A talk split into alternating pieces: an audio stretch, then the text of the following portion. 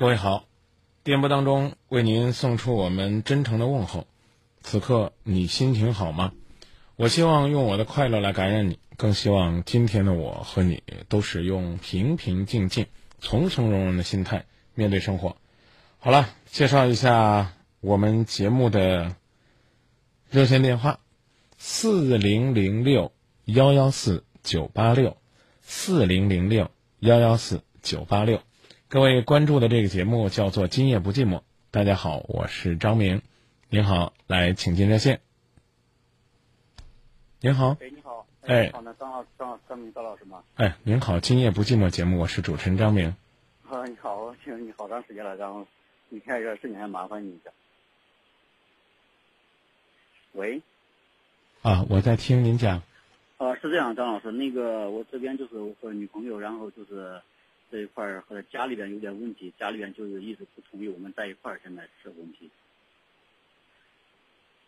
是这样，我把我基本情况说一下。我们两个是同事，然后我们现在在一块儿大半年时间，呃，我们在一块儿工作很好，我们做销售这一块儿嘛，然后，呃，就前几天呢回家，回家一块儿，他老家是都在是那个郑州这一块儿吧，算是河南那块儿，然后他父母现在是在山西那块儿呃工作，然后他前天回家了一趟，家里边好像是不同意我们在一块儿，第一是年龄问题，说什么他以前比较有，好像农村那种有一种。老的实验观念说可能太大了，感觉好像领回去之后好像丢面子啥似的。然后他从小吧，他是和他姥姥在一块儿，外婆在一块儿长大。然后从小他和他父母之间的关系也比较很，怎么说呢，很很僵吧。然后在家里边，父母一直劝着不让出来，然后还打他，是出门就打他这一块儿，然后不让我们在一块儿吧，可能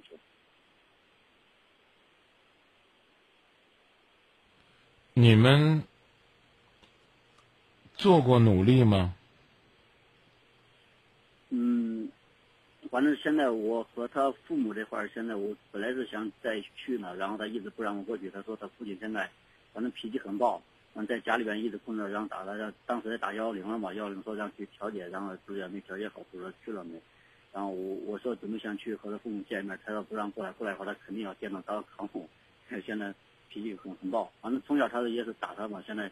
前几天说准备来郑州，他不让来，来的话他准备打他走，不让不让出来。嗯。他说好像第一是因为什么，说我年龄比他大了好几岁，然后还有就是因为以前毕竟做销售嘛，他感觉可能是销售比较苦，在在外边，包括夏天那块儿，前段时间可能晒的比较黑点吧，这个姑娘什么晒黑了，然后没多少什么钱，然后感觉好像进传销了一样，这样说那样说的。嗯然后很很很不理解这一块儿。嗯。你比他姑娘大多少岁啊？他是九一九二年，九二年的吧，王志外是八六年。哦，大六七岁。对。不少，也不多。嗯。嗯，看你自己怎么理解。你能告诉我他们家人最终反对的根本原因是什么吗？根本原因，他跟我说的是，第一是年龄，他父亲他说他父亲也特别爱面子嘛。他说，然后一个姑娘领了年龄比较大的，比他大的，好像。然后家里边还要丢面子似的。那换句换句话说，就是年纪嘛，没有别的是吧？呃，年纪也有。然后他说那个啥，呃，毕竟可能是因为在这工作嘛，我们在一块工作，我们做的销售行业嘛，他感觉到你还在外边做销售这块，然后中间可能联系的比较少，因为毕竟他和他父母之间从小关系这块不是太好，因为从小和他姥姥在一块，对他孩子教育这块不是太多。然后就是这段时间，他父母经常打电话给他要钱要钱。我的理个人理解好像感他就是把自己的孩子，然后毕业之后当成一种挣钱的一种工具了而已那种，从来不关心孩子这块可能也是父母每个人关心不过方式可能不一样，就是他太在乎给孩子，不管外边孩子怎么样，嗯，好像是每个月到哪就给孩子要钱那块不管外边挣钱多少。那毕竟一个刚毕业学生嘛，今年也是刚毕业吧，然后刚毕业学生现在挣钱也不多嘛，再交交房租、水电，然后吃吃花花，本来也落不到钱，他每个月给孩子说必须要给我打两千块钱回来。嗯。对。还拿做比较，说你还不如弟弟，你姐姐在外边在厂里面怎么怎么地，你还不如去富士康去打个去厂里面挣点挣点钱呢，这样那说。说的太快了，嘟嘟囔囔的都快有点听不清了。你，你的女朋友现在还愿意和你一起努力吗？她很愿意，现在一直在家里边困着，然后。啊，好了，可以了。她只要愿意，你就去努力你自己的，因为你做什么，现在对你的女朋友来讲。都是压力，甚至在某种意义上都是伤害。我说的你明白吗？我我说的你明白吗？有点好像就不是太那个。就是现在最好的方式是你什么都不做，你做了是帮倒忙。你现在明白吗？哦，这块儿我知道，本来是让他再回来嘛，然后一直在说你先先稳着你父母这块，先找他们协调去。对然后父母父母让你怎么离，先怎么离。等过一段时间之后，再慢慢跟他们谈，看他们愿不愿意。对，你们一共恋爱多久了？有大半年吧。啊，让他呢在家里边起码也待上大半年，说不定呢，他也许会告诉你算了，我决定放弃了。但如果他告诉你他要坚持，那就是你在外边坚持，他在里边坚持。他他性格本来是那个，然后怎么说呢，一直也是很很僵那块儿，然后假如再不从这块儿准备是寻短见，好像是我害怕的这一块儿。你不用担心这个，但是呢，你也不要怂恿他用这样的方式去跟父母对抗。我我肯定让我说完。嗯，父母永远都比你重要。对对对，你刚刚跟他认识半年，要为了你寻死觅活，这种女人，我说句不中听的，白给都不要。抱歉啊，我可能说的有点狠了。嗯，好。如果为了一段刚刚认识半年的感情，就要回家里边跟父母耍，然后呢寻死觅活，我刚说的原话是：这种女人白给都不要。第一，说明没脑子；第二呢，说明呢没韧性；第三呢，说明没本事。嗯，孩子就是个孩子，尽管年龄不小了，看来真是个孩子。可能我感觉孩子从小给他父母之间缺少这种家庭教育方面这种沟通很少吧，也是因为这，从小好像缺少父母这种爱，也这么说。不不多讨论了，也别评价人家的家。人家的家是什么样子，那是人家的事儿。现在的现在的现实是他努力他的，你努力你的。然后只有靠时间那一块儿。他努力他的，你努力你的。时间都不一定管用，但是你不努力，那流走的时间不就更没有用了吗？反正现在呢，我们各自现在你听懂了，各自努力各自的就行了，别再抱怨，也别再要求谁给你一个承诺，努力之后会有什么结果，不一定。我刚已经告诉你了，这个女孩子，她只要她还愿意和你共同努力，那你就不要放弃。更何况她不不愿意跟你共同努力了，你也不能放弃，啊，是不是？她不努力了，你你就不努力了吗？你应该更加努力。因为你再遇到女朋友，还会遇到这样的情况，嫌弃你年龄大，嫌弃你方方面面，归根到底说的再俗一点，就是嫌弃你要钱没钱，要人没人，要家庭条件没家庭条件。至于年龄大，那都是托词。为什么叫年龄大？就是你这个年龄有了岁月给你的沧桑，却没有岁月给你沉淀下来的财富、智慧和能力。那不好意思，人家不愿意买潜力股，就这么简单。还说什么呢？所以，请你努力，努力，让这个女孩子还有她的家人看到将来，也让万一你们分手了，下一段感情，他们的亲友团能够看到，选择你有底气。嗯，这方面一直在努力，反正现在做这块事业现在还还还可以这块。那就继续努力啊，还可以是在你看来，在人家看来，也许，也许仅仅是还可以而已。要比较很现实的东西，明显。人家不现实啊，人家认识你半年，干嘛要把女儿的一生托付给你？人就觉得你不合适，不可以吗？所以有的时候给人家扣上这样那样的帽子，反而显得我们很肤浅。对对对，我们就努力我们自己的，我们干嘛说人家很现实呢？人家是跟你要房子了，要票子了，要车的了，没要什么呀，只是人家给孩子定期要点钱而已。人家孩子养大了，往家交点钱不正常吗？人教的孩子天天讹你的钱、骗你的钱了吗？没有吧？嗯，啊，那你凭什么说人现实呢？口口声声说人家现实的人就不现实了吗？就伟大就高尚了吗？不是，我们不做什么伟大高尚的人，我们也要靠踏踏实实的生活来赢得爱情。但我刚已经说了，不代表你努力了，你比过去强了，人家就认为你好了。大家彼此的要求和标准不一样，你呢就努力你自己的，结果，结果不是咱们操心的事儿。嗯，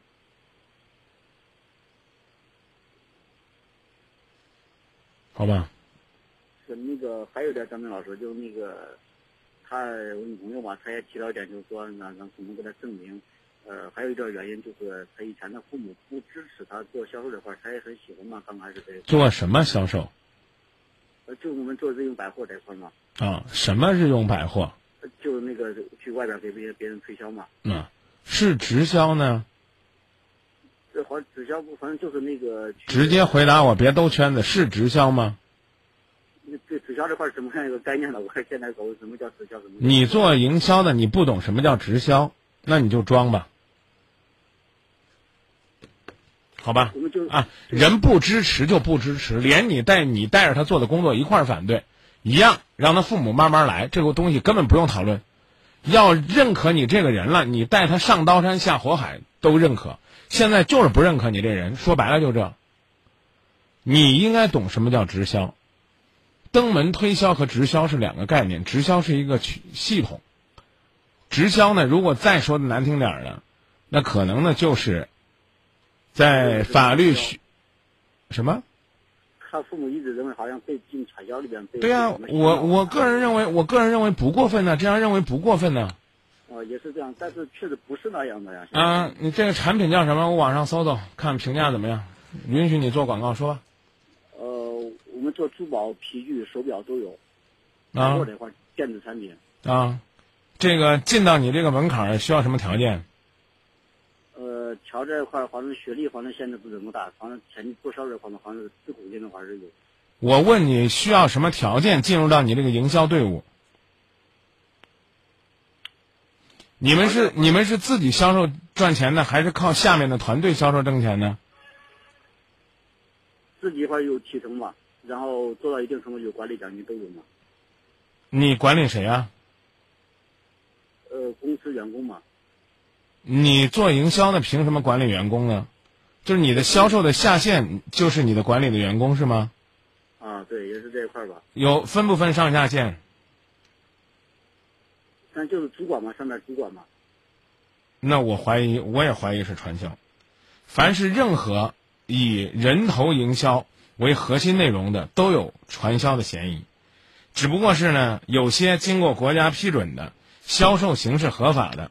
可能呢会被列在合法的直销范围之内，比如说我所知道的安利产品、美林凯，似乎呢也在市场上存在着一定的争议，所以别跟老人家装。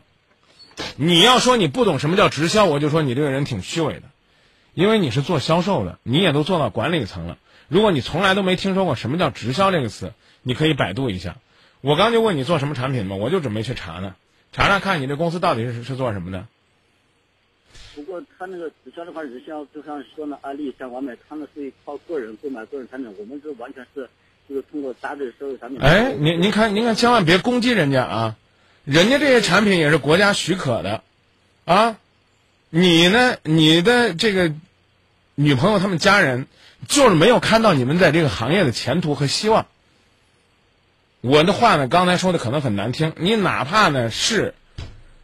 这个什么直销或者什么销售的，他只要是国家许可的，你女朋友跟着你挣着钱了，那他们也就看到希望。这长时间也没看到你挣什么钱呢，也没见到你能够给他们他们想要的生活呀。所以你跟我讨论这个有意思吗，兄弟？讲了半天你还不明白，你这个人是对的，跟着你吃糠咽菜，他们就觉得合适。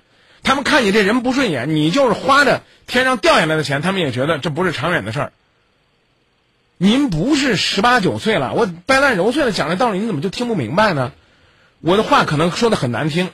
作为一个销售人员，应该是察言观色、一语点透的人。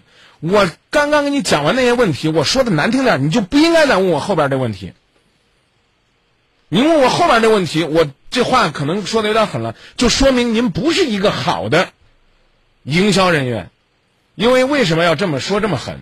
因为营销人员那讲究的，就是心思缜密、思维细致，就是灵活，啊，我都告诉你了，让人家女孩子自己在家里边去选择，您还在这儿说说句不中听点儿的，厚着脸皮跟我在这儿谈判，说呀，张明，我不跟他闺女谈恋爱，能不能放他闺女出来跟我做营销？你不觉得你这话有点天方夜谭吗？我这这也不是，我不是让他非得做这个，然后他自己个人选择嘛，他想做其他的。那你管人家干嘛呢？你现在就已经告诉你了，最狠的话，你离这姑娘远远的，就是对她好。啊，这这点知道，现在就是说让他自由嘛，然后他听他父母这块。那可不可以放电话了？对对对，可不可以放电话了？啊，可以可以，对我知道。啊，不要再讨论这个事儿了，你不要再去参加人家家里边意见了。女孩子做什么的工作，有什么样的发展，跟你没有关系，起码你要装出来跟你没有关系。哦，明白。女朋友跟你说说这两天我父母看得紧，电话不打，短信别发，老老实实去干你自己的，对不对？哪天父母他父母松动了，说哎，你说你这个这个男的有发展前途，你让他在哪儿哪儿哪儿买套房啊，先准备五十万，啊，我们也不要他钱，我们看到他实力，你到时候拿不出来，光跟你父母，光跟人家父母拍着胸脯说呀，我们这个行业朝阳产业，我们这个行业将来有很大的空间。你都比他女儿多做十年了，你还啥成绩都没有呢？你凭什么让我相信你这个产业是一个在未来十年里边能够给他女儿富足生活的产业？这不是忽悠人吗？说句难听点的，你想让人家连锁加盟，你样板店开的得挣钱吧？是这道理不是啊？这这又没听懂吗，兄弟？这个知道的，这这这些都都有，什么东西都有。现在我是刚做的，我，现在没多长时间，一年多一点。我以前你看我我这话可能就有点人身攻击了，我讲的看来你还是不明白，我并没有就你做生意这个事儿讲这个做生意这个事儿啊啊，你行吧？不好意思，可能我说话有点狠了啊，但是我明确告诉你两句话：第一句话，这女孩子现在做什么工作跟你没关系；第二句话，你认为你这个事业挺好，你就老老实实做你的事业，等这个女孩子跟她父母关系缓和了，跟你联系，行，好吧？好好好，多见啊。嗯，好，谢谢你，张云老师。自己都说不清楚自己做的到底是什么东西，是一件非常恐怖的事情。本山大叔好歹也知道自己卖的是拐，那你连自己卖什么都搞不清楚，人家当然就怀疑你是拐卖呀。所以，请明白，当你这个人是对的时候，那你所做的事情起码呢不是坏事。当人家我不是说你一定有问题啊，当别人认为你这个人有问题的时候，你做的所有的事儿呢都会被打上一个问号。尤其是呢，跟着你出去做销售，还要搭上女儿一辈子的终身幸福，那人家说什么也不会同意的。欢迎您在以下时间继续关注 FM 九十八点六郑州新闻广播，今夜不寂寞。当然呢，还有还有呢。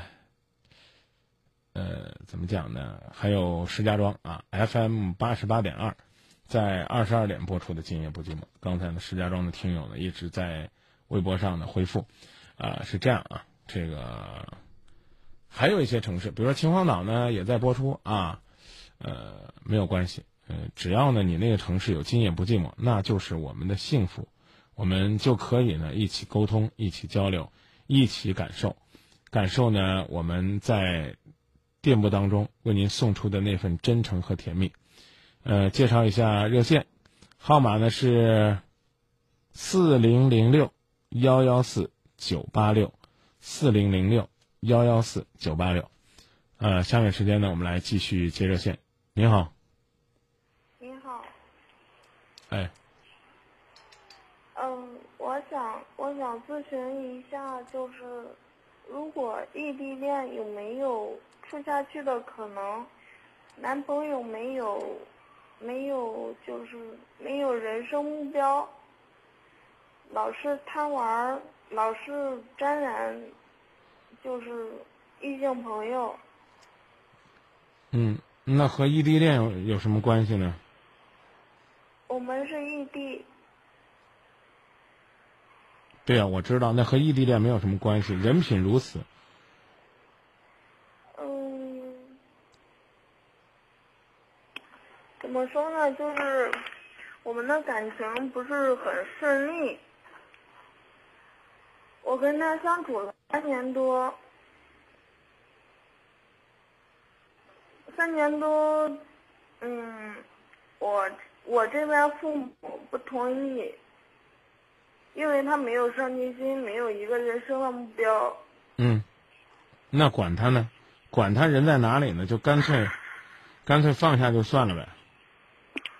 问题是我们已经三年多了，我实在实在放不下。十年又如何？他就算是十年，那就要跟这样一个没有上进心、没有目标，三年了都没有什么变化，而且还经常和别的女孩子卿卿我我、勾勾搭搭的。什么东西并不是说放时间长了就好啊，姑娘。你琢磨琢磨，一坛子水。加酒曲，那酿好了之后呢，可能就是美酒。但是呢，如果说呢，一坛子水加了一块呢，不上进、不努力、不投入、不学习的发霉变质的酒曲，那就是臭水、脏水啊！你说这坛子脏水都十年了。他能和十年的酒比吗？不能。所以呢，他是不是异地恋都不重要，重要的是从认识他三年了，一千多个日子，啊，没有发现，没有发现人生的变化，没有发现上进心。第二年发现了，发现了，但是。今年上半年的时候又开始了。那您能告诉我发现了什什么变化吗？第一年是老爱在家里玩，老是约朋友一起出去跑着玩、溜达着玩。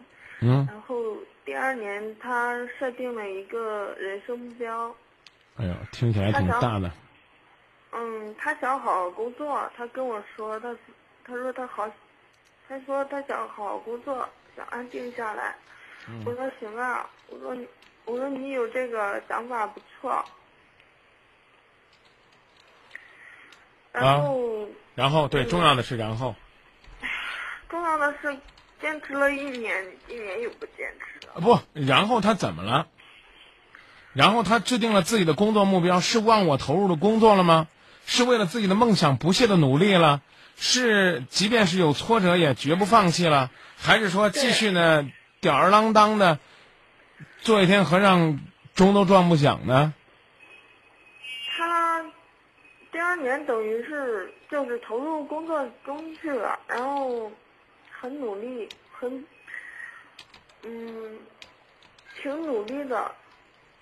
我那时候我就感觉他好像变了一个人，然后到今年。今年我才发现他又变回来了，他的目标永远不长久，永远不。你能告诉我他当年许下的什么目标吗？他是想就是往汽车修理这个行业发展一下，嗯，发展了发展了有一年还行，发展的还挺好的。发展到什么什么状态呢？就是从一个学徒当到师傅这种。哎，那还真是不错呢。对，嗯，然后今年他跟我说，他不想坚持这个目标了，想换一个目标。哦。嗯，我说你既然选择了一个当你的人生目标，你何不坚持下去呢？嗯，对呀。可是他说他想换一个行业。嗯，换什么行业？我问他，他。他说他目前还没想到。我说你如果持续这个样的话，咱们不会走得很长久。嗯。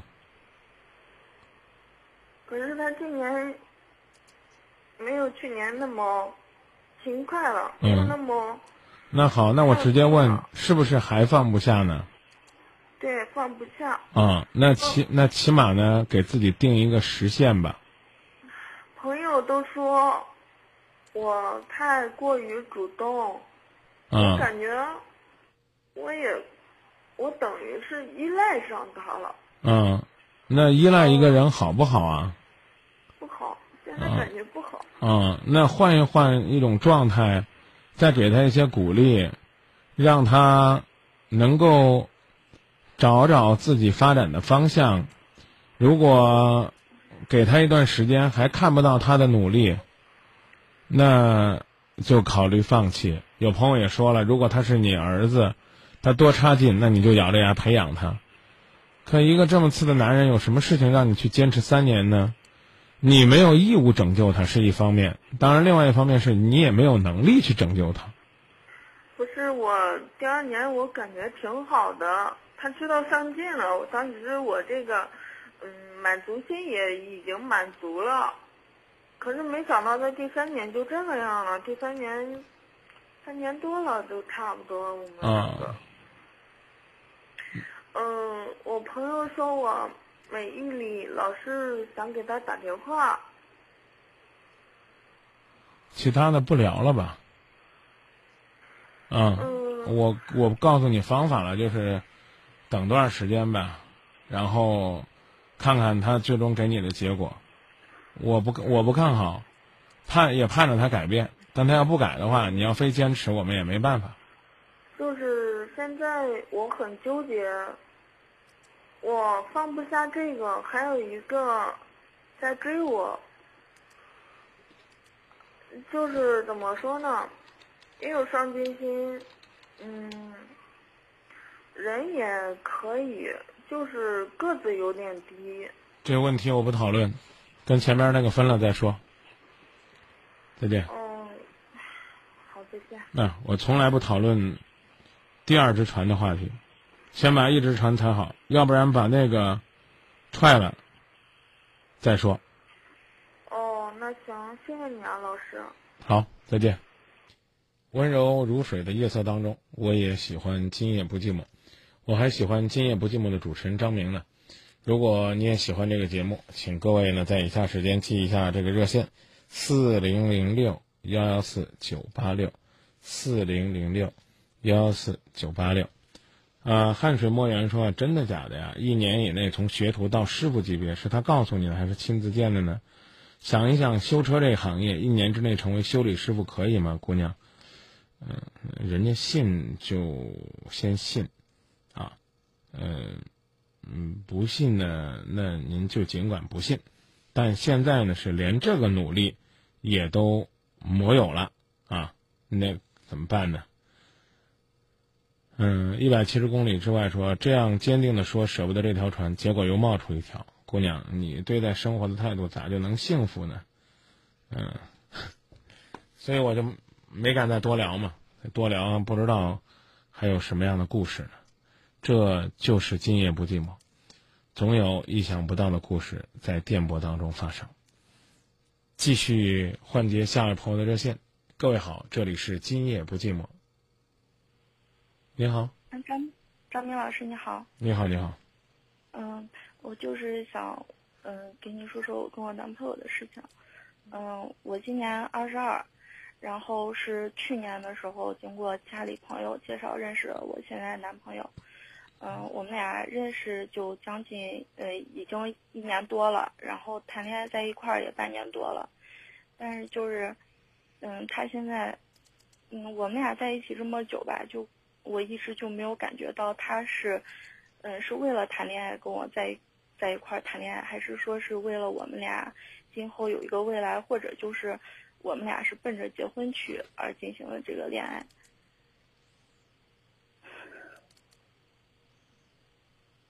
嗯嗯嗯，我我我不知道你这问这问题有啥，还有啥不一样的吗？嗯，就是，嗯、我之前问过他有没有想过要跟我结婚这件事情，因为他当时，他现在的工作是在国企，但是因为他当时高考的时候是移民高考，然后之后就是身份证现在出现问题了，然后他是以前那个身份就无效了，然后，但虽然他现在还在他这个单位工作，但是可能就是如果要是被查出来，或者是被他们单位知道的话，那可能他就变成无无业的游民了。然后，嗯，可能就是他之前跟我说过，因为就是这件事情，所以他没有办法给我一个承诺，所以现在我就比较纠结。嗯，我是不是应该再跟他继续下去？因为我是想奔着结婚去进行的这一场恋爱的。他是做什么工作？他是在一个国企里面设，他是在中石化。混日子设计吧混日子的吗？嗯，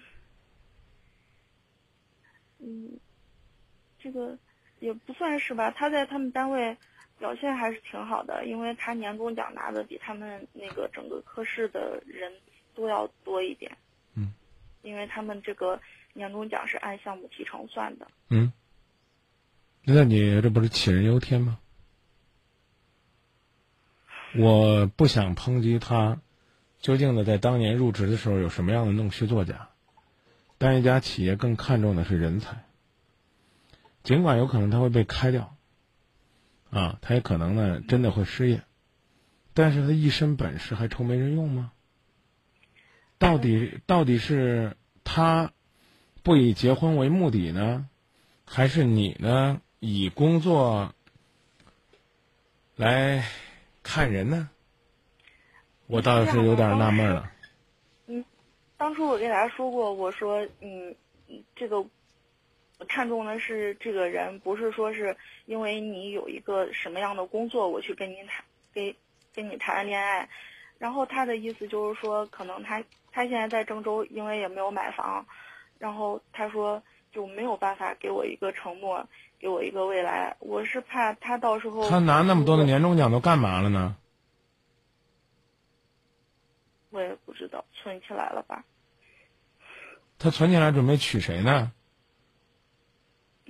我其实我要的就是他的一个态度，他只要是说是认定就是你重新跟我说一下，你重新跟我说一下，他是什么样的状态？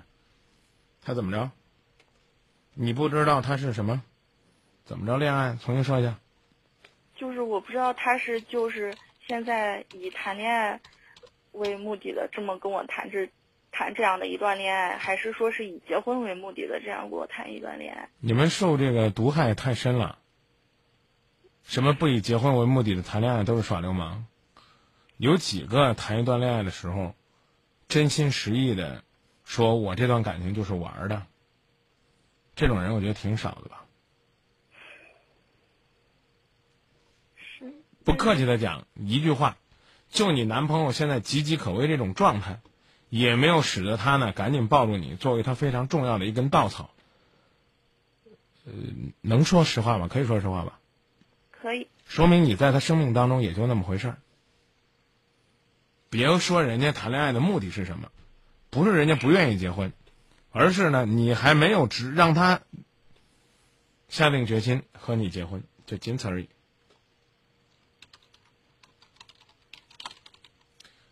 嗯、至于呢，我们非得往伟大的里边想呀，他是担心自己没有工作怎么样？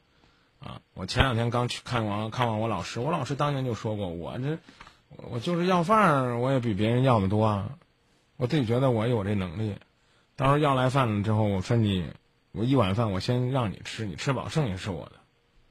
这是那个年代的人的爱情。当然，我们今天可能不应该满足于就有点去要饭的本事，但我今天我也可以跟我的跟我的媳妇儿你嫂子说，我可能也就这张嘴了。没别的东西，但我也坚信，我离开这个地方，我一样能让我老婆吃饱饭。我前两天在节目里边说过，一直想给媳妇儿找工作，因为她现在还还在家里边做家庭主妇，啊。但是呢，前段时间我我在微博上晒了她的社保卡，因为她的社保是刚刚给她办下来，啊。嗯。然后呢，我们自己交嘛。因为我们还比较传统，我们总觉得好像是，啊，交了社保呢，将来似似乎就稍微有些保障，啊，当然也有朋友推荐我们什么商业保险呐、自己存钱呐、自己做生意啊，都有啊。反正大家有什么建议也都可以给我们提啊，别天天张明光在节目里边帮人啊，大家能帮张明的也帮帮张明。但是我晒那张卡的时候，我就跟我就发了一句话，说我和我儿子都已经想好了。亲爱的，前三十年我养你，后三十年儿子养咱们。这日子不就这么过呢？往前再推三十三五五十年、六十年，咱们的父母哪有哪有工作的呀？那时候哪有那么多的企业，什么还国企啊，啊还吃商品粮的，那不让人羡慕死了吗？大部分还都是面朝黄土背朝天的。三十年前刚改革开放的时候，谁要是下海做点小生意，还让人鄙视呢。现在那一批下海经商的人，可能真的都已经成了私企的大老板了。那那靠的是什么呀？就俩字儿奋斗。其实我也就一直觉得，我要的就是他那样一个态度，就是愿意跟我，嗯，经过谈恋爱，然后了解、认识一段之后，认识一段时间之后步入就是婚姻。那可能说他以后确实，嗯，这个工作没有了，但是他现在也挺努力的在自考啊，再去做他自己的这些文凭，嗯，但是他就，他就一直不肯，就是拿这方面的一个态度。那可能确实就是我不是他想要结婚的那个人吧，嗯所以我就我们只能很伟大的想，他是不想拖累你，啊，我我们只能这么想，但事实上呢，你要先告诉他，你是不是非国企固定工不嫁？我我当然不是这个这个情况我不，你不你不是，你父母是不是？你家人是不是？你敢跟他们提这个问题吗？你自己摸着心口问自己：如果现在他辞职了，没工作了，什么都没有了，你父母会支持你跟他继续谈吗？如果不支持怎么办？你不能光说虚的呀，懂不懂？嗯啊，不能不能光说虚的，我我我我不会嫌弃他的，是。这个事儿吧，我嗯，因为他刚跟我谈恋爱，就是我们俩刚在一起的时候，他就跟我说了，说了以后，我当时是挺纠结的，然后我就把这个事儿跟我妈说了，就是给我们家说了，我妈当时的态度就是说，就是只要他这个人肯干，就是呃。那你就明确，你明确告诉我可以就行了，是不是？那你就跟他灌输这氛围，啊，他带你见过他们家人吗？没有。一共交往多久了？嗯，就是从去年十二月开始的，到现在。啊，就九个月了。然后呢，这个你你跟他工作当中的同事和朋友，有过比较直接的接触吗？嗯，接触过。很少，看来是。是。啊，那换句话说呢，你基本上呢，还没有没有进入到他的生活圈子。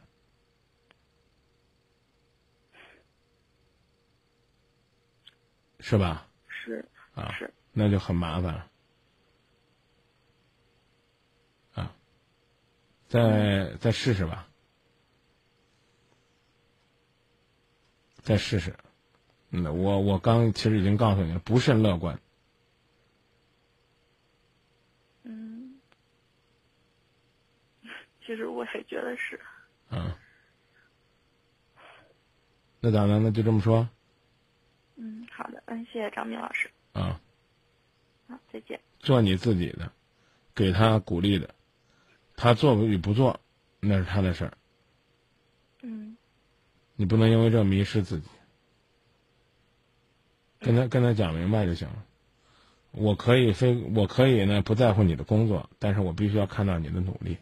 这个世界上可怕的男人就有这种，啊，这是男人的固定谎言。将来，啊，我生怕我给不了你想要的幸福。其实这是个伪命题。我想要的幸福就是你和我在一起，你为什么不能给呢？是不是？嗯。但是他不这么看啊！我一个男人，我怎么可以这样？起码是个矫情、虚伪的人。啊，不说虚伪吧，起码是个矫情的人。起码是一个大男子主义，希望你呢能够把他给供起来的。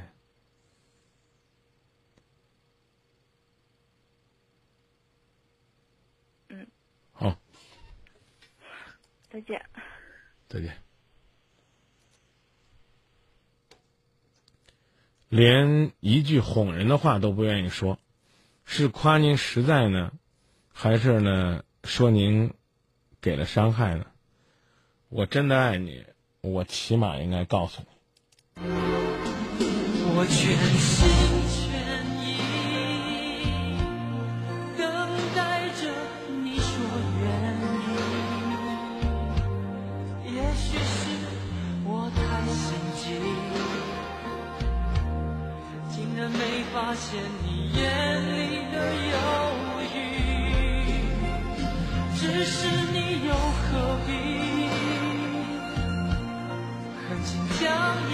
一切都抹去，你绝情飘然远离，连道别的话也没有一句。让我随你去，让我随你去，我愿陪在你的身边，为你挡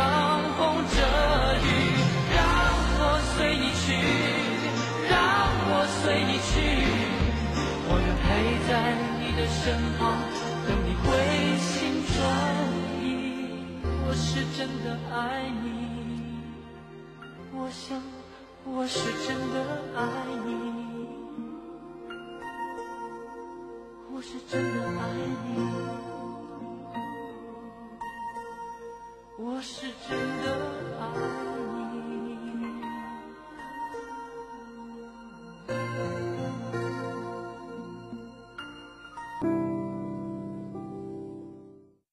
继续回到节目当中来接听听众朋友的热线。你好，哎，你好，哎，嗯，是这样，我家里出了一点事儿，然后这两年家里人现在过得都特别不好，嗯，就是心里都特别难受，呃，就是想请张明老师给指点指点，看这该怎么办。一块儿商量这个，我们一起找找办法吧。哦，好，谢谢。是这样，你看我我说一下我家里的情况，嗯，家里姐姐妹三个，然后嗯有我母亲，然后父亲是在嗯嗯七八年前已经去世了，然后嗯我妹妹是主要是我妹妹的事儿，因为我妹妹呃今年二十五岁，呃两年前毕业了，人家毕业毕业完之后，然后。他上大学的时候是在外地上的，然后回来之后，嗯，在郑州自己找了一一份工作，然后经别人介绍，认识了一个东北的男孩，嗯，认东嗯认识一个东北男孩，就是，呃，谈朋友嘛。当时的时候我们就是，刚开始的时候我们就反对说，嗯，不太合适，因为家里太远了，然后都特别排斥，说嗯说我愿意，嗯不行，然后。然后就是家里闹了一点点小矛盾，那时候没有什么大矛盾，就是口头上说不太同意。然后后来，嗯，后来就是就是去年前年就是七八月份的时候，他们开始认识。然后快快在过年的时候，我母亲和我都在郑州，然后嗯，他通过那个男孩给他买一张火车票，然后要去东北找那个男孩。偷偷偷的跑了，我们家人都不知道。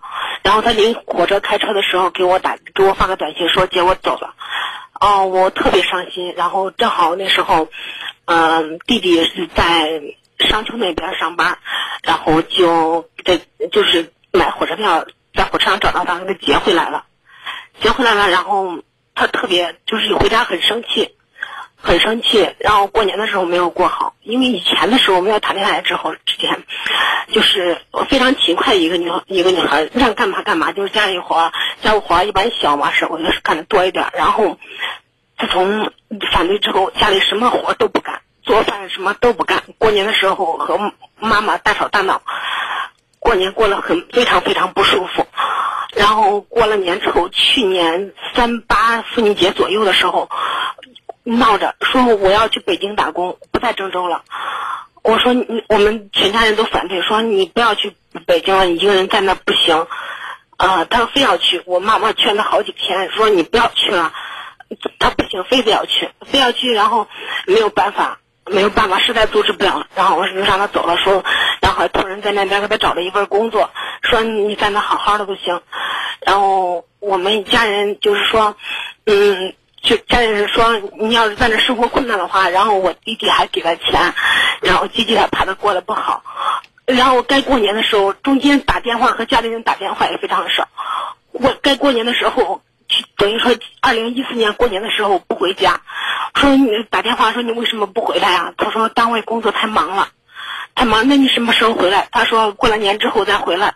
然后过了年半个月了，还我我那你为什么还不回来？他说，呃，领导出差了，我非常着急。我想着他跟那个男孩联系了，肯定是不是有什么事儿，然后我就和妈妈一块去北京找他了。没没想到，没想到他根本就没有在北京，而是而是去东北了。我们家里人就是现在出现这种事儿的话，家里人就特别特别的反对，但是他，但是他坚持非要和这个男孩在一起。我你你说这种事儿，我现在婚姻也是自由，啊，恋爱也是自由。你像出现这种事儿，我们觉得这个男孩人品有问题的情况下，他还在坚持。你说这种情况，我们是应该支持他，还是应该坚决反对？反对的他是谁？我妹妹和这个男孩交往，对呀、你们这个家都没有给他一点点家的感觉。这个世界上现在对他最好的人是谁呢？最好的人，啊，我们对他都非常好对他最好的人是那个男的啊。啊，顺着他，哄着他，骗着他，让他开心。你们不是啊？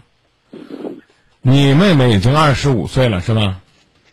是，什么事儿让他自己做决定，你就算是管你也管不了，对吗？就连打今夜不寂寞电话这个事儿都应该由他自己做，您打我们从来都不支持。我你我们两个在这商量应该怎么对付他，其实挺苍白的，是不是？是，嗯，就是你们把所有的问题都推在那个男孩子身上，可是你妹妹二十五岁了，你们怎么不说呢？那那电视里边也老放那打劫的镜头，而张三看了没抢劫，李四看了没抢劫，你妹妹看了就去抢劫了，你能怪电视剧吗？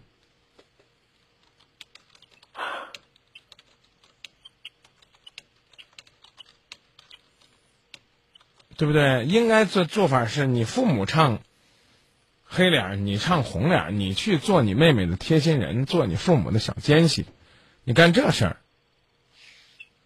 你现在弄的呢，你们一家人是一派，你妹妹呢孤苦伶仃的，我都我都挺她，觉得挺可怜的。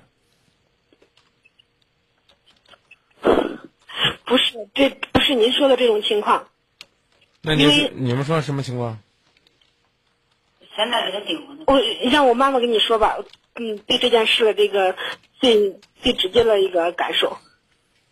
不一定有时间了，您还您还换个人再说。嗯，因为因为他们中间做的事儿，就是中间出现过很多的很多的事儿。说什么事儿？嗯，我们反对不结婚，在一块儿住着。在一块儿住着，现在给他订婚了，又不订了，非在一块儿住着，也不搁家来。我刚都已经讲了，也别觉得我说的不舒服。阿姨，现在没订婚在一块儿住的年轻人多了去了。您您越是这样吵他，越是这样烦他，越是这样恨他，越是这样骂他，他越给您对着干，不就这个道理吗？但是他说我母亲是这样说的，他是谁？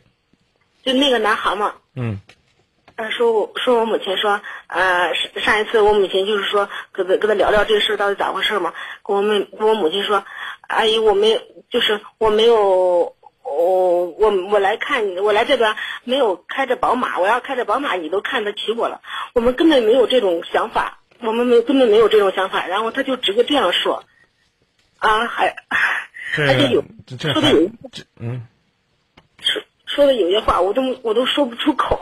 你学学呗，能多难听啊？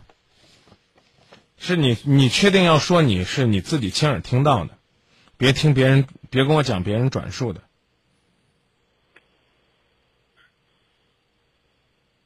呃呃，说我说我，你不是到现在还没有结婚吗？你你有什么呀？你什么都没有。你听了这话就说不出口，我认为说的挺有道理的呀。这这个是最轻的。啊，我甚至觉得说的挺有道理的。你说要感情经验，你不比我们多多少？你也在未婚当中。你说要什么积累啊，要事业，你也就这样。那那你那你凭什么要去要来管我的婚姻呢？当然了，这个男孩子他不应该说这样的话。他说这样的话呢，似乎是他不会处好关系。他正常的做法应该是把你当做一个很好的桥梁，应该跟你说说，你看姐姐你也没结婚呢，你应该理解年轻人对婚姻的那种期待。姐姐你也是年轻人，你应该多替我们做做工作。可是你们也没给自己这个定位啊，你也是把自己定在家长这位置上。你样子人家怎么跟你亲近呢？你说呗，我就说最过分的话，我听听是什么话。嗯，前两天我和我妈妈大吵，然后我那个啊、不是他们，我当时我没有去，我和我妈妈你在说，你你没有去你就不要讲了，你不在现场就不要再讲了。啊，你刚要给我讲的是他说你的，你无法启齿的话，啊，如果你不在现场是由别人转述的那就算了，转述的过程当中难免会有情绪，你应该知道，啊，不是不是，这些是我妈妈你你妈妈讲的也难免会有情绪，我个人认为我说这话不过分，我又没说阿姨是编的、造的、捏的，我就说你没你不在现场，你再去转述别人的话，那就不是一手资料，就好像网上的新闻一样，传来传去可能就传变味儿了。这个事儿我们就不讲了。我现在我我我们抛开这个，您妈妈在您旁边，我问您几个问题啊。啊，二十五岁的年轻人婚姻自由，对不对？对二十五岁的年轻人，他有他自己选择的权利，对不对？对你们一家人这么努力，也拦不住他，对不对？对，那干嘛不换一种方法？和你的，起码你去和你妹妹做成朋友，了解了解她有什么需要，她跟你爸爸妈妈沟通的，她有什么没有办法沟通的，通过你这个桥梁去沟通。我呢，就冲你说，你能不能别装的跟二妈一样，比比你妈管的还宽，操心还多，弄得还严，心眼还狠呢？就是这就应了你妹夫、你准妹夫，或者说那你妹妹的男朋友说那句话，你算弄啥了呀，姐？你自己的感情还都没着没落的，你天天盯着我们干嘛？你有那功夫，你操心操心，你把自己嫁好了，也算给我们嫁个榜样。尽管听这话挺刺耳的，是这道理啊。好，我们再来说这个小伙子啊，说不会说话是真不会说话，但是呢，你要看那个语境和那个状态。啊，你说这个小伙子说了一句说阿姨我要开着宝马，您不会这样看我，啊，如果说这话呢恨恨的，啊，甚至呢有点跟你妈妈抬杠较劲的意思，那我们觉得可能更值得批判。他如果呢只是表达说，啊，我希望我将来能够发展的更好，啊，到时候呢我要是能那样风风光光的，啊，阿姨您看我的眼光是不是会变化呢？我觉得同样一句话，有了几个语气词，或者说有了一个。前后的铺垫，这句话也不显得那么生硬啊！我告诉你啊，我要是开着宝马来，你绝不是这种眼光，那那这就不是人了。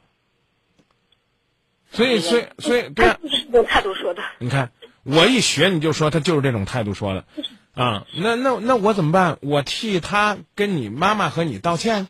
除了这，除了这，你还能咋地？现在是你妹妹死心塌地要跟人家，是谁把他逼出去的？就是你和你妈。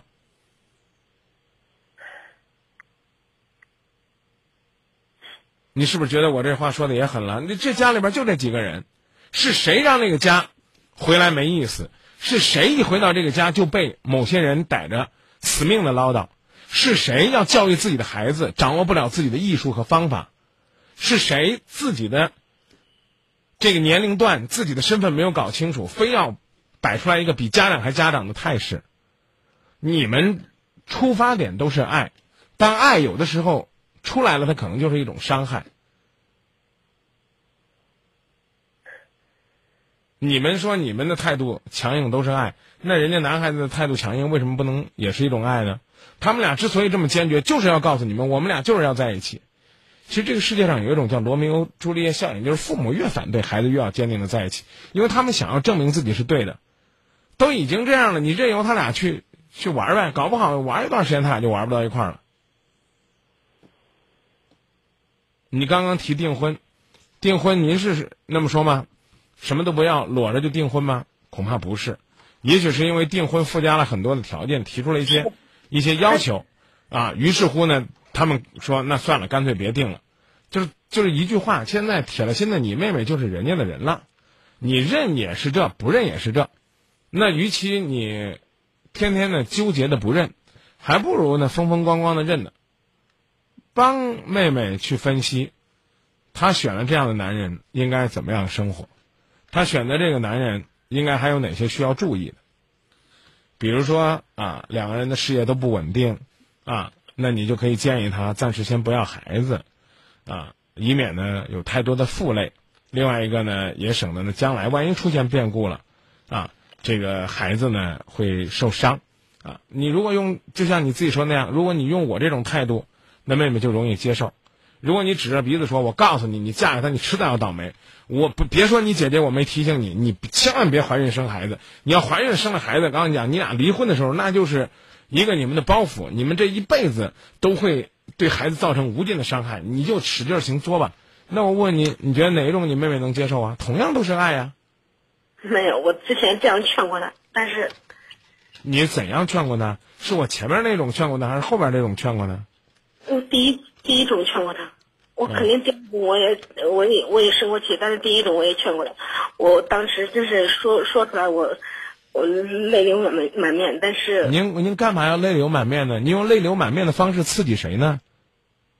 还您是您是第一种方法，我没发现我第一种方法是面带微笑吗？啊啊！您都泪流满面了，那就是您被逼无奈啊，在您内心深处，你就觉得妹妹是跳火坑了。这话您也别听着难听啊，那搞搞不起你妹妹还说呢，姐你是不是羡慕嫉妒恨呢？啊，我我找个男朋友你就你就就泪流满面，至于吗？是不是想想这个道理？所以你一定要明白，你想要，就好像你跟一个孩子交流一样，你想要孩子能够听进你的话，你请你蹲下来跟孩子说话，你们两个是平视的。这我们还是说父母的呀，更何况你是姐姐啊。所以您今天打这个电话，我倒希望您能够明白，您要想拥有你的幸福，这又有点儿又有点儿这个学你那个准妹夫的口气了。你要想拥有你的幸福，你也得明白，你是个女人，你的最大的魅力是温柔、细腻、体贴。教育你妹妹是你。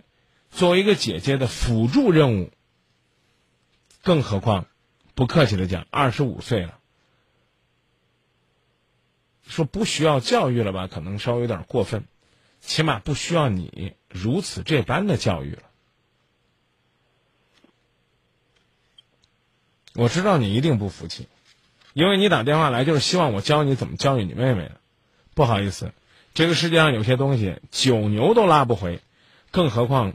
是今夜不寂寞。我刚刚已经告诉你了，中国有一季三十六计，其中叫欲擒故纵，啊，我就静下心来跟你好好的聊，想要什么样的男人，这个男人是不是？啊，如果是的话，那将来要准备结婚了，小日子该怎么过？啊，如果不是的话，我们应该怎么样的调整让他是？啊，实在不行的话，我们要考虑如何的更换自己恋爱的对象，让自己生活的更踏实。这是个按部就班的事儿。在一块住都是对的。哎，我可没说在一块住的是对的呀。您阿姨要是这这种这个听话听音儿的方式，那我就没法说话了。我只是说，现在在一块住的年轻人已经不少了。二十五岁的他，他们用这样的方式表达自己的一种一种一种反抗。恐怕是一种无奈的办法。我只是说我们没有办法，我并没有说对呀。今夜不寂寞始终都在提倡大家能够呢远离婚前性行为。但是阿姨，您自己也想想，也调查调查，这句话现在对多少年轻人还能有用？当我们去呼吁大家留住第一次的时候，现实的状况是能留住第一胎就不错了。那我们有什么办法？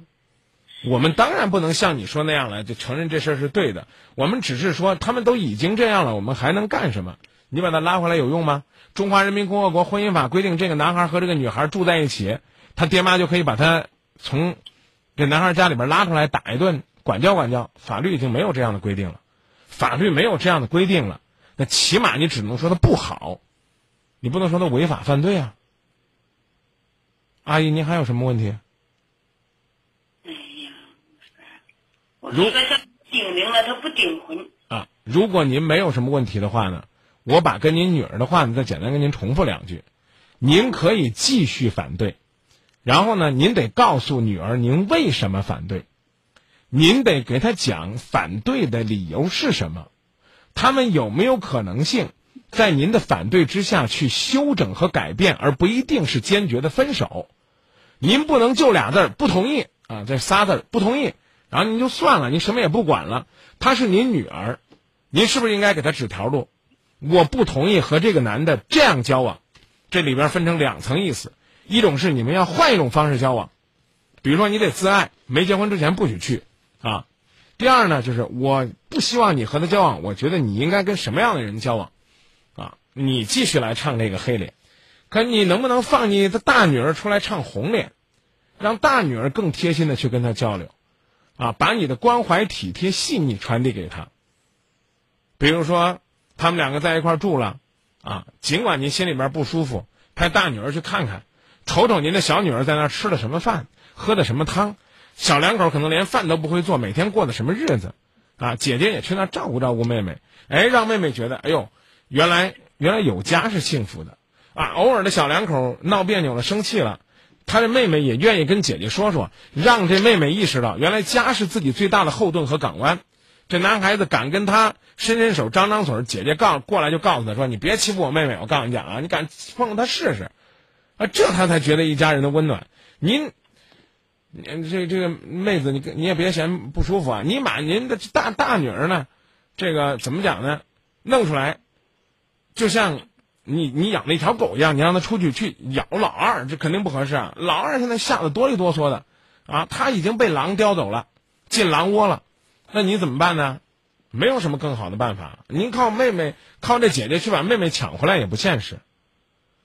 所以我就告诉您，当您急也白急的时候，不如不急，想想有没有什么更好的办法。